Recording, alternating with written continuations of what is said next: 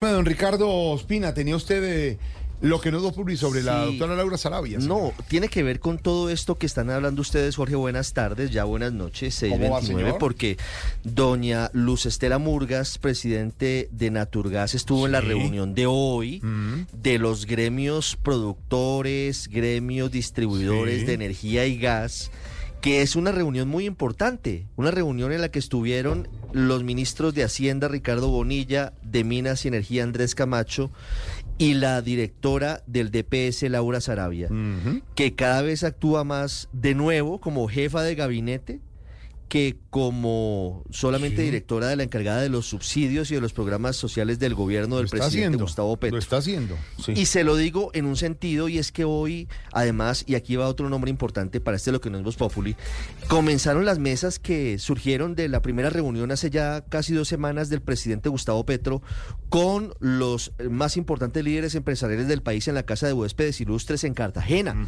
Se dijo que eso no era sino el comienzo de una serie de mesas de trabajo para buscar salidas a las situaciones difíciles Sí. y hoy se sentaron en esa mesa para hablar de la crisis por cuenta del fenómeno del niño y por cuenta de lo que está pasando hoy con eh, el sector energético. No fue tan fácil, hubo algunos rifirrafes, hubo algunos enfrentamientos, pero al final lo que concluyó todo el mundo es que Laura Sarabia efectivamente está ejerciendo cada vez más como jefa de gabinete o como mujer muy cercana al presidente Petro por encima de su cargo como directora de prosperidad Y social. le puedo decir, todas las y le puedo contar eh, lo que dicen señor. en los círculos y en los mentideros políticos, como ¿Qué se dice dicen? don Álvaro y don Ricardo. Sí, señor. Que qué bueno que esté ahí. Pues, Eso es lo mire, que dicen. a- Que qué final- bueno que esté al ahí. final- Porque si en alguien confía el presidente Petro, es en Sí, esa señora. pero al final, al final está, está eje- ejecutando, está eh, cumpliendo, está plasmando lo que sale de las reuniones. Es decir, Sí. no, eso simplemente no es una foto, sino que hay que empezar a trabajar con los diferentes sectores y hay que buscar consensos. Eh, por ejemplo, y aquí viene el otro dato. Camilo Sánchez Ortega, presidente de Andesco, estuvo en esta reunión. Camilo Sánchez tiene prácticamente la bendición del gobierno del presidente Gustavo Petro ¿Ah, para ser presidente del Consejo Gremial Nacional desde el próximo 13 de diciembre, que es el día de la elección, reemplazando a don Germán Arce, que termina su periodo. Se había hablado mucho de la posibilidad de que el doctor Bruce McMaster volviera a aspirar a ese cargo, pero lo que podemos confirmar es que él no está interesado. El doctor Camilo Sánchez está haciendo reuniones la próxima vez con todo el sector de vivienda, con la ministra Catalina Velasco para hacer lo mismo de hoy, con Laura Sarabia también seguramente.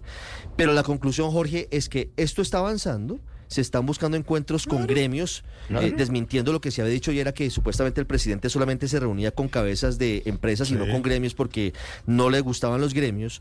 Y la conclusión es que Camilo Sánchez Ortega, presidente de Andesco, del gremio de las empresas de servicios públicos, sería el virtual nuevo presidente del Consejo Gremial Nacional. Es decir, ni más ni menos, interlocutor con el gobierno y los gremios, y con eh, palabras muy elogiosas hoy del ministro. Ricardo Bonilla en esa reunión. Por eso le traigo a colación todo esto que tiene que ver con El- Laura Sarabia, con el presidente Petro y con los gremios. El exministro Arce, muy pilo y ha hecho muy buena labor, pero tiene que tener un señor como Camilo Sánchez, de la entraña liberal, que también si le da la bendición el gobierno, pueda tener una mejor relación con el Consejo Gremial, una mejor relación con los gremios.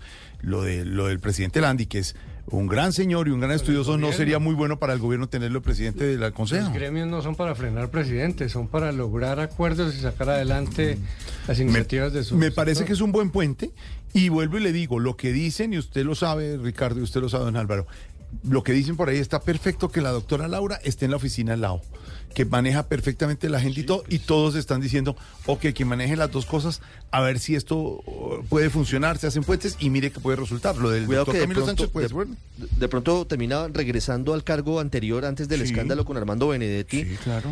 que era el cargo original. Vamos a ver qué pasa. Pero, Sí. eh, conclusión, muy empoderada, Muy liderando la. Mucho, reunión, mucho. liderando a dos ministros. O sea, eh, miren, miren la foto, no sé Sí. si la podemos tener ahora más adelante. Sí, ya la vamos a tener. La foto de la reunión, si no se las comparto en minutos. Laura Sarabia en la mitad de los dos ministros. Claro.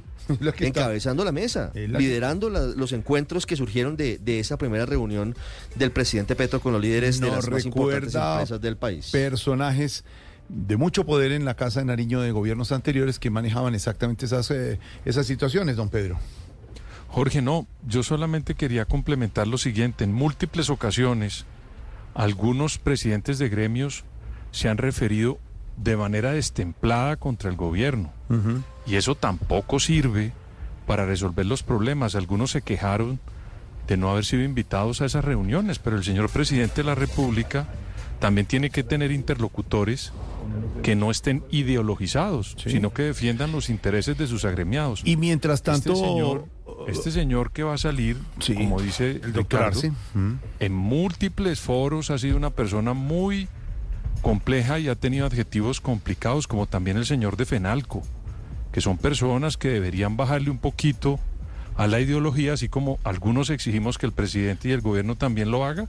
Ojalá esos gremios Y también. mientras tanto, a la doctora. María Claudia Lacotur, que maneja la Cámara Colombo-Americana y que tiene varios gremios de esos pequeñitos que no querían recibir en el Consejo Gremial, ¿se acuerdan ustedes?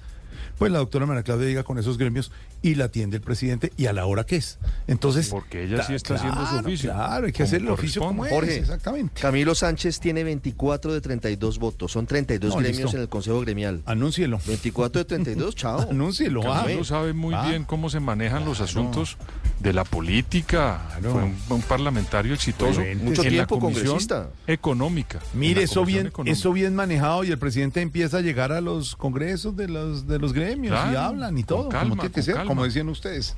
Ay, ay, ay, cosas que pasan en lo que no es. If you own a vehicle with less than 200,000 miles and have an auto warranty about to expire or no warranty coverage at all, listen up. CarShield has a low-cost month-to-month vehicle protection plan that covers more parts than ever. Visit carshield.com/audio to find out how you could pay almost nothing for covered auto repairs. Drivers who activate this vehicle protection today will also receive free roadside assistance, free towing, and car rental options at no additional cost. Get your free quote today at carshield.com/audio. That's carshield.com/audio.